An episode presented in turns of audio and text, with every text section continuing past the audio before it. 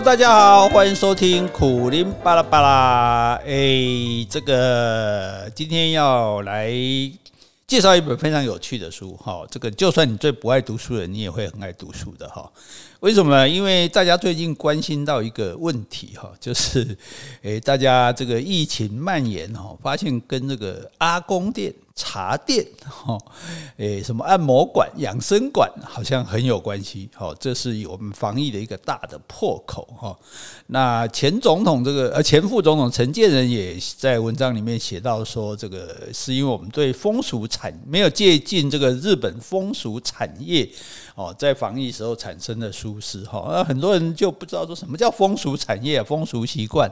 那日本的风俗其实指的就是色情业了，啊，也就是说，诶。色情业它比较难防堵，因为它本来就基本上它就不是一个合合法的行业，它是一个地下的行业，所以它当然不会公开哦。你去哪里都可以十连制，诶，你不太可能跑去养生馆哦，或者去吃茶店哦，还来个十连制这样子哦。那因此大家也就赫然发现说，哇，这这这这个行业很。还很兴盛哎，我们都不知道哈，而且好像尤其对于老人家来说哈，好像特别有吸引力哈。那个你看看到好几个这个确诊患者，他是从很远哦，台南啊什么这个屏东啊，然后坐车哎，坐客运车也要坐四五个小时哎，坐到这个基隆去哈。那有的是啊，坐到这个这个万华去，然后有的是一个礼拜去一次，哦，甚至还有人连续二十几天的哈。那哇，有人说这个真的是真爱哈。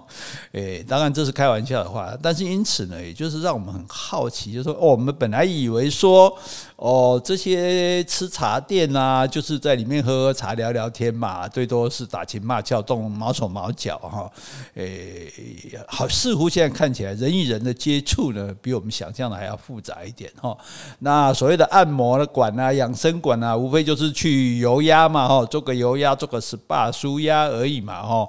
那好像也没那么严重啊，然后另外还有一家酒店，哈，酒店大概大家是比较晓得的哈。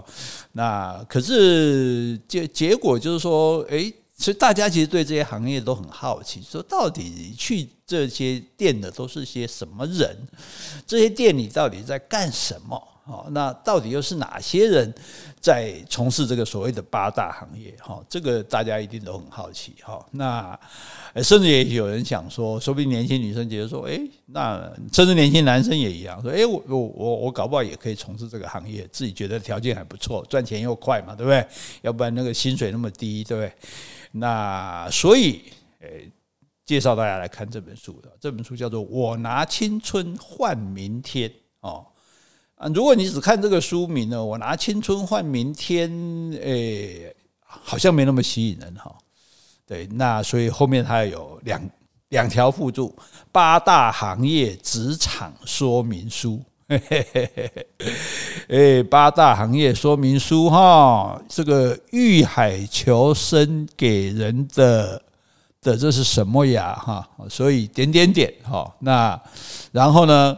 男公关的追忆似水年华，哦，所以他不只讲女的，还甚至是讲男生的哈，所以这个这个是很了不起。这是一位其实他本来是政治记者，然后开始做田野调查，哈，去找这个各个八大行业从事八大行业的各种人，不只是从事里面的呃性工作者而已，包括他们媒介、他们的经纪人啊，包括他们的主管啊，包括这开这些店的人哈，那他。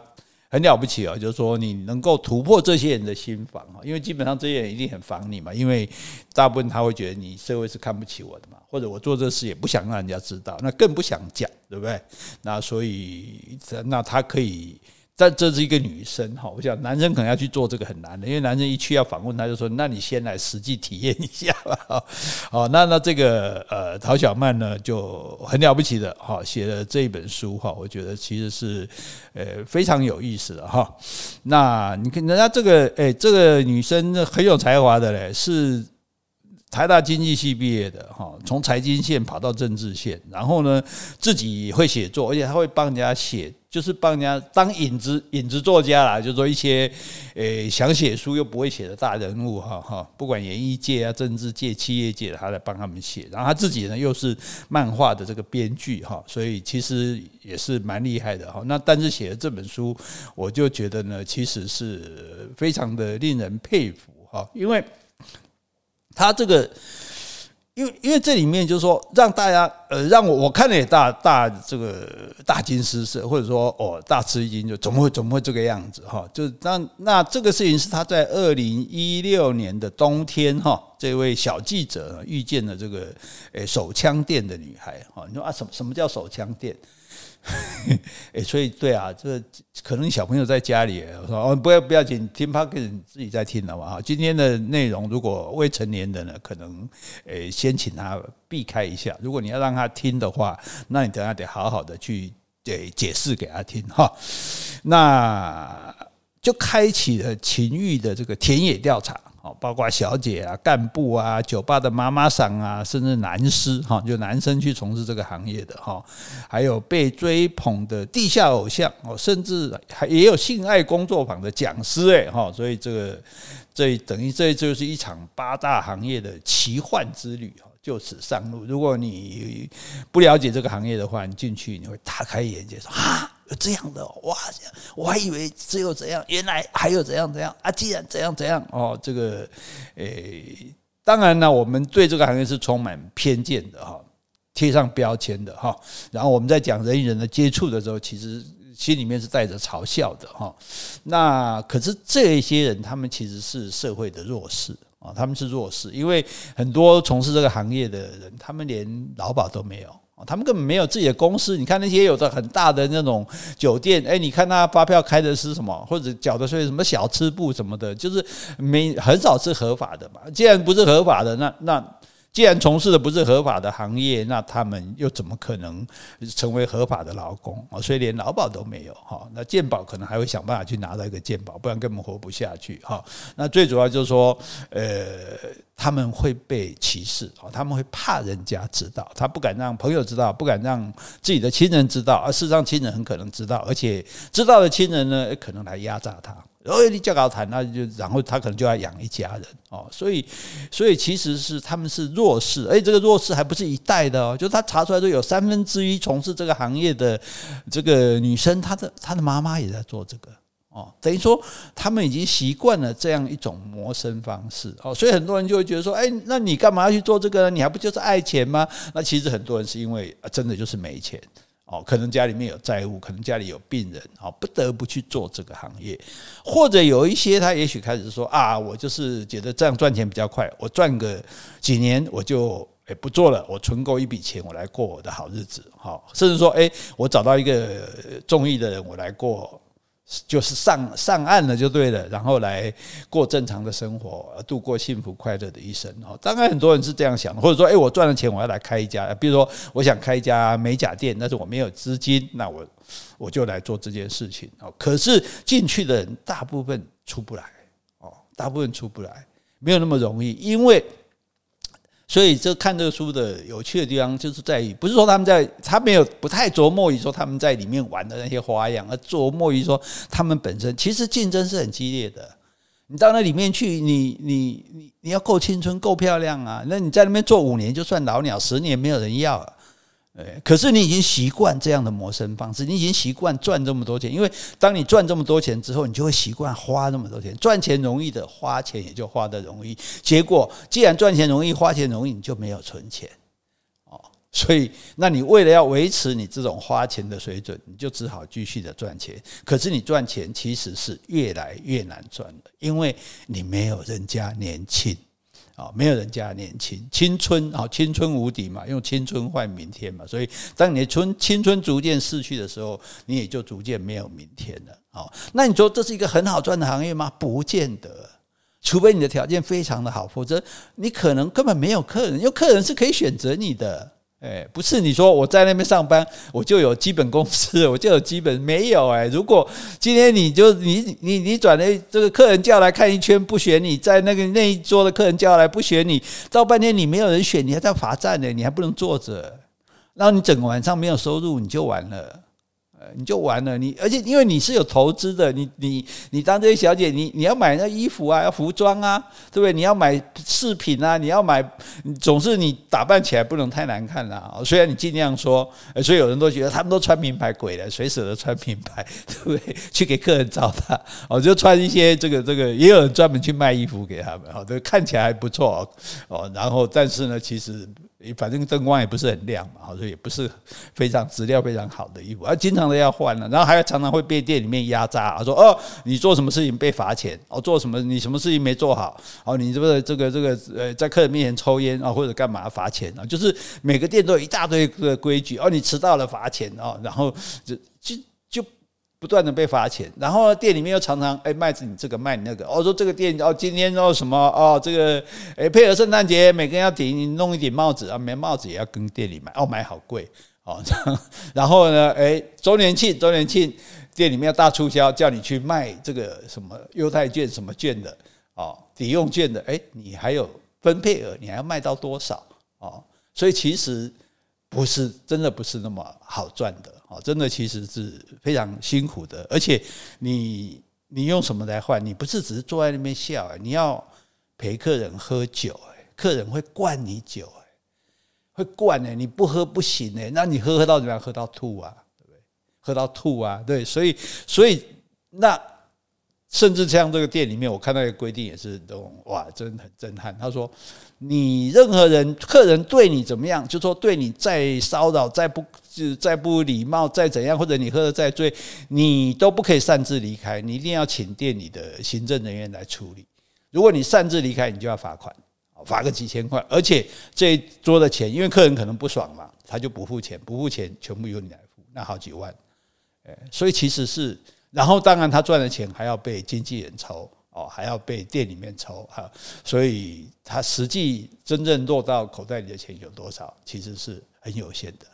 啊，很有限的。那当然，你一方面你自己的花费增加，一方面可能你就是负担着债务或者就全家的生计啊。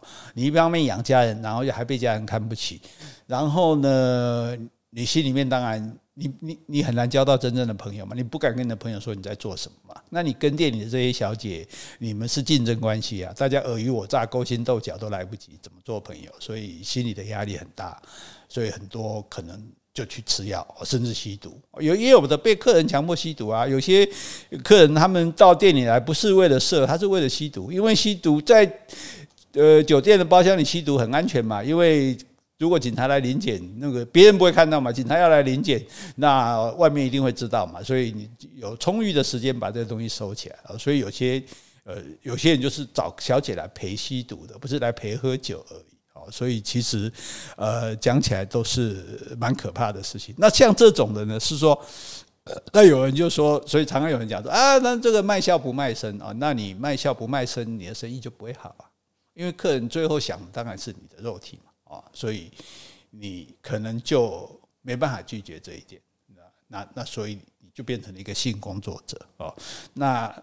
如果你的条件更差的，那你就只好去做那种直接就是啊所谓的什么按摩啊，再带来这个什么半套、全套哦，这个射护线排毒 哦，所以你看那一家一家小小的、阴阴暗暗的那些所谓的按摩馆、养生馆哈，你从外面是看不出来的啦，哈，你就觉得说哦，那就是去按摩嘛，对不对？那去里面，可是我们这样分辨哈，我也问过一个这个按摩师傅，他说很简单嘛，如果你是男生压男生。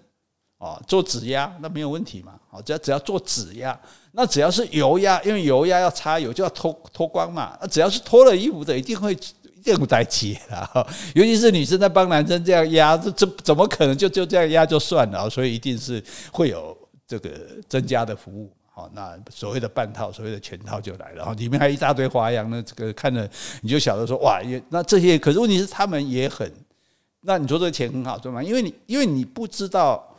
这个跟正常的性爱有什么不同？所以有些人会说啊，那有什么了不起啊？很多女有的女孩子说，哎，跟男朋友做还不是做？那这个还有钱赚？问题是这些人你不知道他是什么人啊，然后这些人他可能会对你用很恶劣的手法，就是很多奥客啊，可能会欺负你，或者是嫌弃你，或者是耍赖，或者是啊，比如说耍赖不戴套子啊，那那你就会部落在危险之中了哦。可是。你你又怎么办？或者是耍赖，明明半套的，非要你做全套不可，这样子，诸如此类，其实有很多的纷争。然后他们也是给你打负评啊，你被打一颗星也是很惨啊。哦，所以所以就说真的，你看也也不是一个好的行业。你看像最近不是一个养生馆嘛，啪，全部小姐都得了，因为你所以之前我们不是说呃。指挥中心说啊，有两个人去这个做按摩，但是他们全程戴着口罩。那时候我就在脸书讲，我说啊，是啊，戴着口罩啊，哦。那还有这个，还有读者留言说戴口罩对啊，像我们去油压也是戴口罩。小姐，你去给小姐油压，你是戴口罩没有错。问题是你觉得一个男人给一个女生油压，而且还有其他的服务，还戴着口罩吗？啊，就算戴着口罩，全身的这样的接触还能挡得住病毒吗？哦，所以其实那你说得病毒、得性病这些都都是有可能的啊。所以，所以有些事情就你会觉得说啊，这。真的是，其实你心里看了这篇，你刚开始会觉得哇很惊讶，然后觉得哇知道这些事情，可是你越看会觉得越越难过哦，就想到说啊，这些人他们他们其实是就是被欺压的，为什么？为什么被欺压？因为他们不合法嘛。哦，所以我们今天反过来讲，这样到在荷兰这个性交易是合法的哦，所以那合法是好好处在哪里？好处是在于说，那所以你合法你就列管哦，所以。政府会定期给他做健康检查，然后他们有劳保有健保，然后他们就不需要，比如说被所谓贩贩卖人口，被人家中间压榨剥削啊，因为有保障嘛，对不对？而且就是，而且荷兰政府就是体贴到说，哦，还可以让你匿名哦，你真的觉得。这个不好，你名匿名没关系，但是该有的保障我都给，该有的检查也给，所以你保障了这些女生不至于被剥削，也保障他们的健康，那也保障了这个嫖客的健康啊。如果说这个行业事实上每一个社会都是必然存在的话，哦，那你合法的来管理它啊，比表面上禁它，然后实际上它又在暗中进行啊。所以当我们这个看了这个书的时候，你才晓得说，哇，原来。原来是如此的猖獗啊！而且还不见得是你看得到的这家店哦，不是你看得到的酒店，什么理容 KTV 哦，什么三百畅饮哦，什么阿公店、吃茶店、按摩店、养生馆，不只是这些，有的就直接现在赖很方便的。如果你有兴趣，你上去赖看一看好了哦，各种奇奇怪怪的暗语就来了哈，然后就直接到这个呃 motel 到什么地方去去交易了。根本神不知鬼不觉，你抓也抓不到啊！所以，那尤其在这个疫情猖獗的时候，但事实上，他们他们的传播力量是非常强的，而且是挡不住的，而且也看不到的哈。当然，呃，警察局取缔八大行业啊，是很辛苦哈，居然还有人偷开这样的。那可是事实上，他就算不在店里偷开，他在店外开，诶，其实你也阻止不了他啊。但是这一些。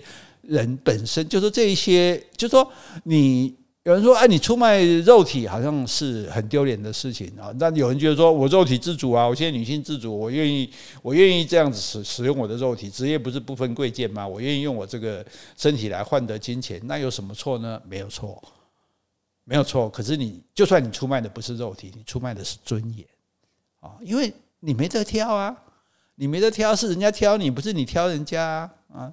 那人家要对你怎样，你就只好怎样，而且呃，为了竞争，你可能还会去做很多你根本就不想做的这种事情啊。所以，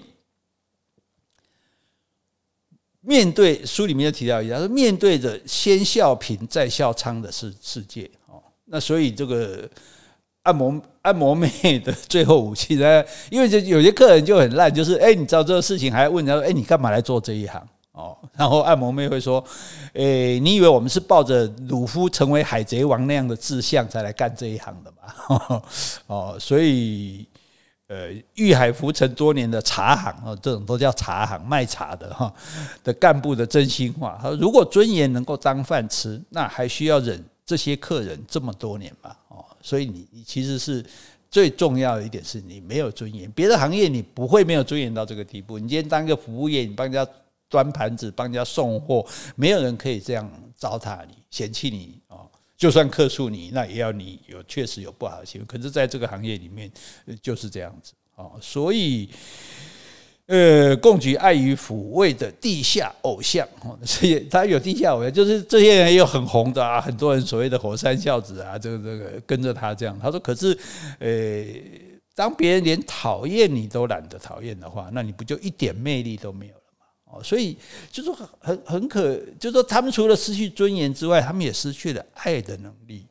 为什么？因为他没他没办法爱，因为爱他的人就是花钱的啊。那如果你说我不收钱，就表示我爱吗？这这这这是不是又又很奇怪的事情？好，那那那那你怎么知道哦？对方对你到底是是是真心还是真心？你说，诶，那他包养你，包养你，哇，好像供应你的生活所需，然后说啊，你不要再做了，因为没有人能够忍受吧？没有人能够忍受你的对方，不管是男的女的，你说他是我爱的人，但是他每天又要跟别人性行为，跟别人摸来摸去。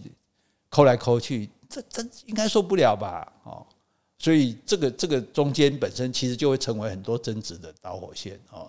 你你根本不用吃醋，你就知道你今天送他出门，他就是要去做这每一件让你嫉妒的事情啊。好，那有最好的好包养，哇，这很好，对不对？所以现在网络上有很多人在征求包养。包养是很好，你看一个人固定就给你钱，然后你只要做什么事情，你就可以买这个买那个，过你爱过的生活，住好的房子。然后呢，你只要负责跟他，诶，就陪他逛逛街啊，这个散散步、看看电影、吃吃饭，然后上上床，好像很不错，对不对？问题是，请问你这是终身制吗？你这国营企业吗？呃是对方随时可能佛手拂袖而去啊，对不对？他如果帮你买房子，他一定只付头期款，后面的分期付款是一起一起付。他如果帮你买车也是一样，不管帮你买什么，不管给你什么钱，他也不会说十年的支票都开给你的啦。